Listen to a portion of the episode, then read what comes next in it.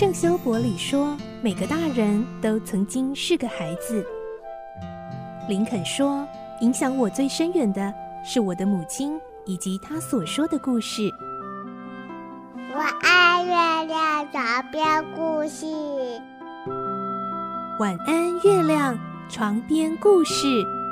小青姐姐邀请每一位大孩子、小孩子一起听故事，不管多忙，也要和你一起听故事。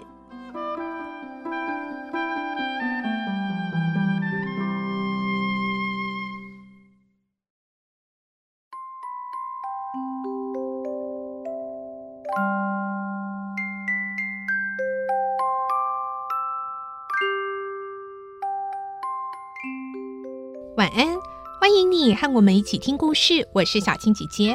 这个星期我们继续听孤雏泪的故事，今天是四十五集。上个星期我们听到南茜冒生命危险，将她从蒙克斯和费琴那里听来的秘密告诉了罗斯小姐，而罗斯小姐苦恼不知道该找谁来商量对策解救奥利弗。这时候，老绅士却出现了，所以今天我们会听到罗斯小姐将会把她从南茜那儿所知道的一切告诉老绅士。后来他们会做什么决定呢？来听今天的故事，《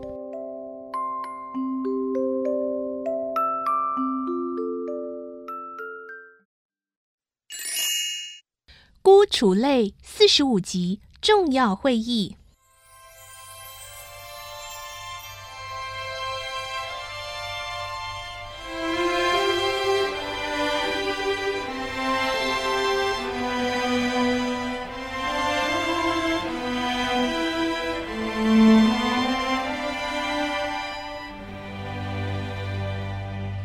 罗斯说：“布朗洛先生，您以为奥利弗现在会在哪里？也许在贼窟里受折磨吧，或者已经死了。死虽然可怕，但是对那孩子来说应该是幸福的。不，他并没有死。那他在哪里？就在您附近。我附近？没错。”就在房门外，房房门外，布朗洛叫了起来，跑到门旁边，用力把门打开。哦，奥利弗，布朗洛先生！奥利弗马上迎上前去，搂住布朗洛的腰，高兴的掉下眼泪来。这个场面不该忘掉另一个人。布朗洛一边说一边按铃叫人，请贝特芬太太来一下。应声而来的贝特芬太太发现奥利弗站在她眼前，一时竟张着嘴巴愣住了。奥利弗看见贝特芬太太，迫不及待的投在他的怀抱里。是我可爱的孩子啊！贝特芬太太抚着奥利弗的头发。亲爱的贝特芬太太，让我仔细瞧瞧，长得好看多了。贝特芬太太的眼眶也湿润了起来，喃喃地说：“我知道你会回来的，我知道你会回来的。”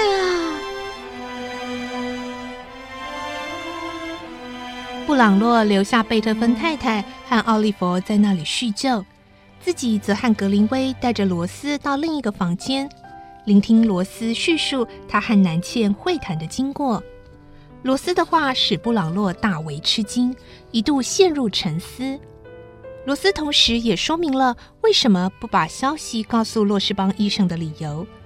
布朗洛称赞他做事很谨慎，并表示愿意亲自和那位热心的医生商谈。最后，老绅士决定在当天晚上八点到旅馆拜访他们。另外，他还希望罗斯能在他造访之前，慎重地把一切事情都告知梅丽夫人。事情办妥之后，罗斯带着奥利弗回到旅馆。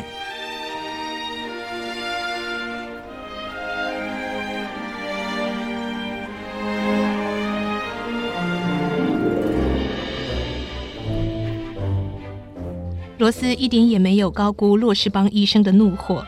当他从罗斯口中听完南茜的故事后，勃然大怒，嚷着要叫警察局里的胖警官和红发警官去逮捕南茜来问话。最后，在梅丽夫人和罗斯的极力劝解下，洛士邦医生好不容易才打消他那不顾大局的念头。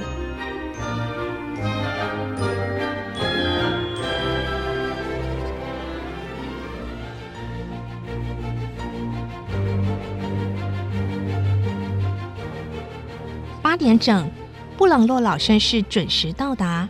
于是他们很快就展开一场包括梅丽夫人、罗斯小姐、布朗洛老绅士以及洛士邦医生四个人的重要临时会议。性急的医生敲着桌子说：“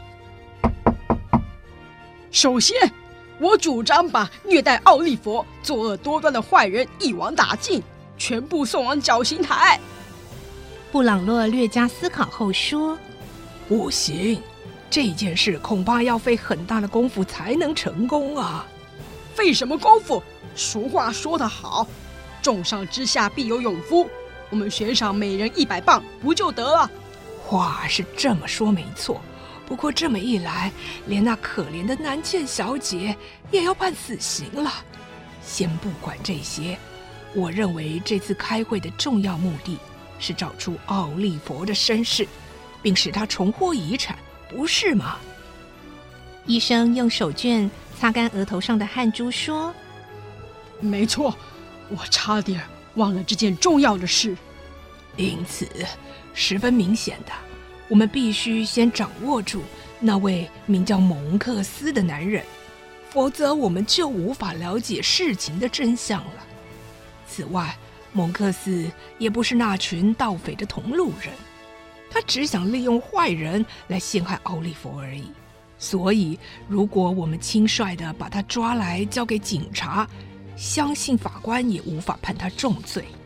果真如此，蒙克斯出狱之后，奥利弗不就更加危险了吗？那医生像泄了气的皮球，低声地问。那我们现在应该怎么办？我建议，我们先去见见那位南茜小姐。罗斯小姐，您认为怎样啊？我想，如果我们能够保守秘密，她一定会来见我们的。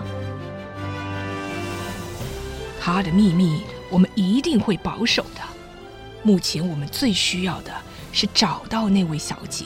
向他问明蒙克斯的长相和他常去的地方，方便我们能很快地认出他来。今天是星期二，我们还要等五天才能见到他。我建议，在见到南茜之前，要极力保持镇静，装出若无其事的样子，连奥利弗也不要让他知道。布朗洛老绅士的提议获得一致通过。我想请我的老友格林威先生出来帮助我们。他的脾气虽然古怪，但却是一位可靠的律师。如果你要你的朋友参与这件事，那我也要叫我的朋友加入。你的朋友是谁呀？是这位太太的儿子哈里先生，他是一位好青年。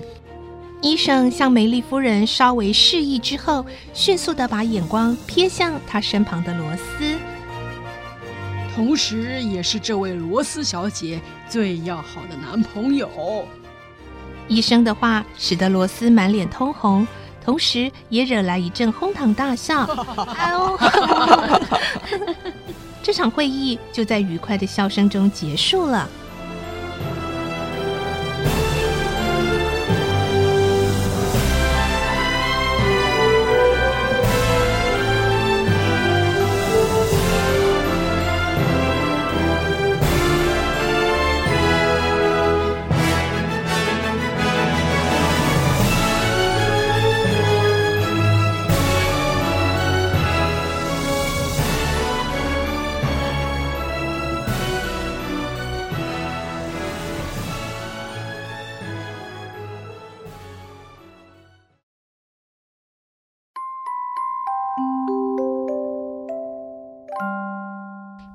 经过这场重要会议之后呢，好像解救奥利弗的计划开始有了进展了。明天我们再继续来听孤雏类的故事，看看最后他们是不是能够顺利的见到南茜呢？祝你有个好梦，我是小青姐姐，晚安，拜拜。小朋友要睡觉了，晚安。